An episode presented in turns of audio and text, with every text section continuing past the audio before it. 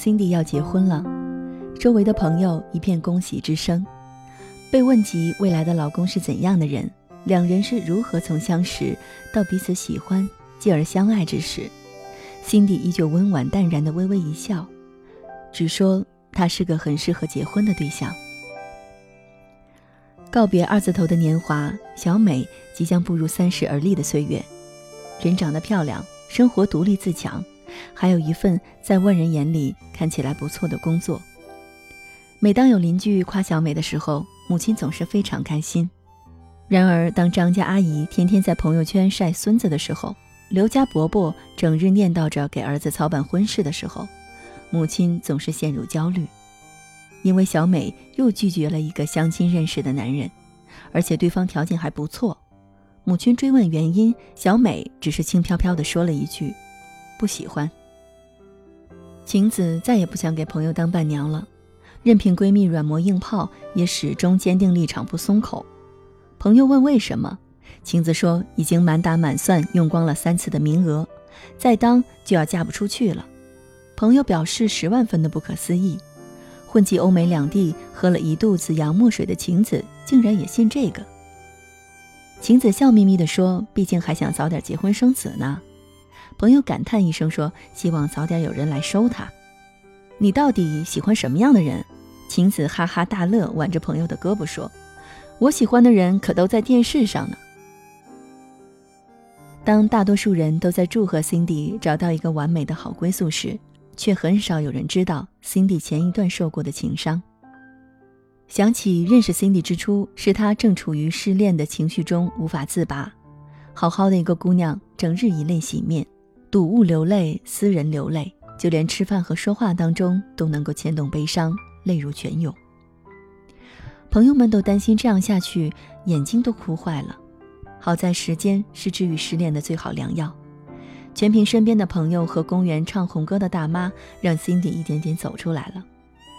既然喜欢一个人要遭受这样的难过，还不如找一个喜欢自己的人比较轻松。面对小美那不上心的架势，母亲循循善诱的开始劝导：一见钟情都是电视剧里骗小姑娘的，感情需要慢慢培养，结婚找谁都一样。都是要把爱情转换成亲情过日子的，听着似乎颇有些道理。好奇的朋友不死心的刨根问底，对方条件这么好，要不再考虑看看？到底为什么不喜欢他？小美对天翻了个大白眼，吐槽道：“因为这个人很无趣。”原来对方每天问的第一句话就是：“你在忙什么呀？”天天和查户口一样，你在干嘛？吃饭了吗？洗澡这么久，难道他没有自己的事情要做吗？与其这样聊天，还不如出去跑五公里。朋友聚会，三五成群，聊心大起，话题便不知什么时候转到了晴子的身上，纷纷都在吐槽他是个颜控狗。晴子却满不在乎的笑嘻嘻的说道：“看脸怎么了？现在是颜值经济，这年头脸都看不下去了，要怎么了解内在？”没看新闻上说中学毕业都排队整容吗？虽说是大实话，但因为是晴子，所以这话却没有什么说服力。大家纷纷摇头劝解：“你年纪还早，以后自然会认清现实中根本没有电视上那样的人物。”听朋友一番话后，晴子难得收起了嬉皮笑脸，一本正经地说道：“其实，只是想找一个看着顺眼、自己喜欢的人而已。”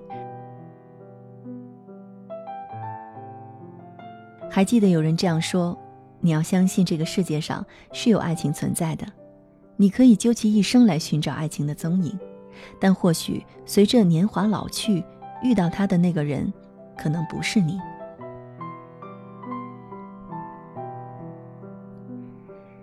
你喜欢每天早上空腹喝一杯咖啡，我习惯夜晚睡前喝一罐牛奶。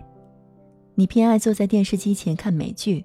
我热衷于环游世界，想去外面多看看。你喜欢慢条斯理的说话，我恨不得多一张嘴，把脑子所想全部都倒出来。忙碌而纷扰的生活中，人人都会焦虑和疲惫，尚且自顾不暇，更何况去对别人嘘寒问暖。人人都渴望拥有一份完满的爱情，但又十分怯懦，害怕付出真心后会受伤。人人谨言慎行，小心翼翼，捧着自己的一颗真心，不知道何去何从，无处安放。人人嘴上都喊着，心里都闹着要遇到一个喜欢的人，却从来不知何为喜欢。微博上有人这样解释喜欢：我还是很喜欢你，像风，走了八千里，不问归期。浅浅的一句背后，道出了不知多少思念，仿佛在平静的湖面丢进一枚石子。一时间，网友纷纷打开了情话匣子，跟风造句，表达自己的喜欢之情。喜欢是人类彼此维系的最宝贵的情感之一，每个人心中都怀有一小簇火苗，当喜欢的人靠近，小火苗便会轰然点起，暖着心房，灼烧胸口。想玩便放手去玩，想爱便大胆去爱。一辈子的时间这么短，世间万千风景尚不曾纵览，还有那么多新奇的事物等待着被探索。想要对爱人喃喃絮语，都怕会来不及，哪还有时间浪费在犹豫和纠结？不论是像辛迪一样找到一个喜欢自己的人，还是像晴子一样坚持等待那个可能不存在的喜欢之人。只要能够真实的面对自己内心的声音就好。因为喜欢一个人，由随遇而安而变得全力以赴；因为喜欢一个人，由唯唯诺诺而变得大胆勇敢；因为喜欢一个人，寒冬不再刺骨，酷暑不再难熬。一夜的月光，心跳像树影摇晃，我和他清白明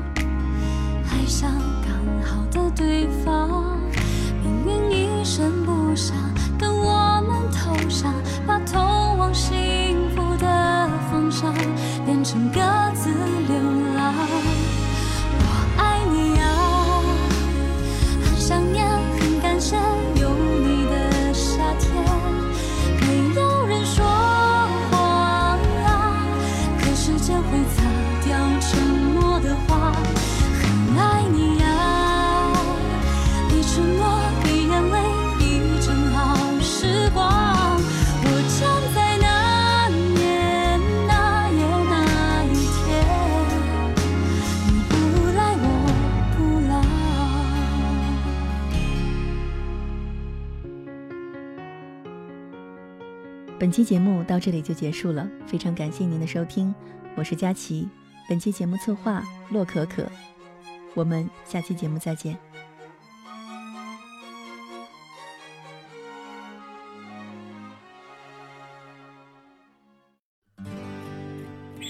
远方自由的雪山，我们要走多远？在沸腾的世界中，哪里有长满苔藓的清泉？